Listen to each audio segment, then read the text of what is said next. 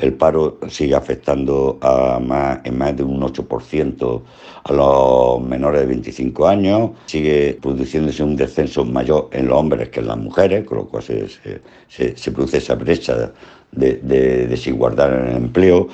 Hemos bajado, ¿verdad?, dos puntos en cuanto a los parados de larga duración que no reciben ningún tipo de prestación, que es una de las cuestiones que más nos preocupa en la organización.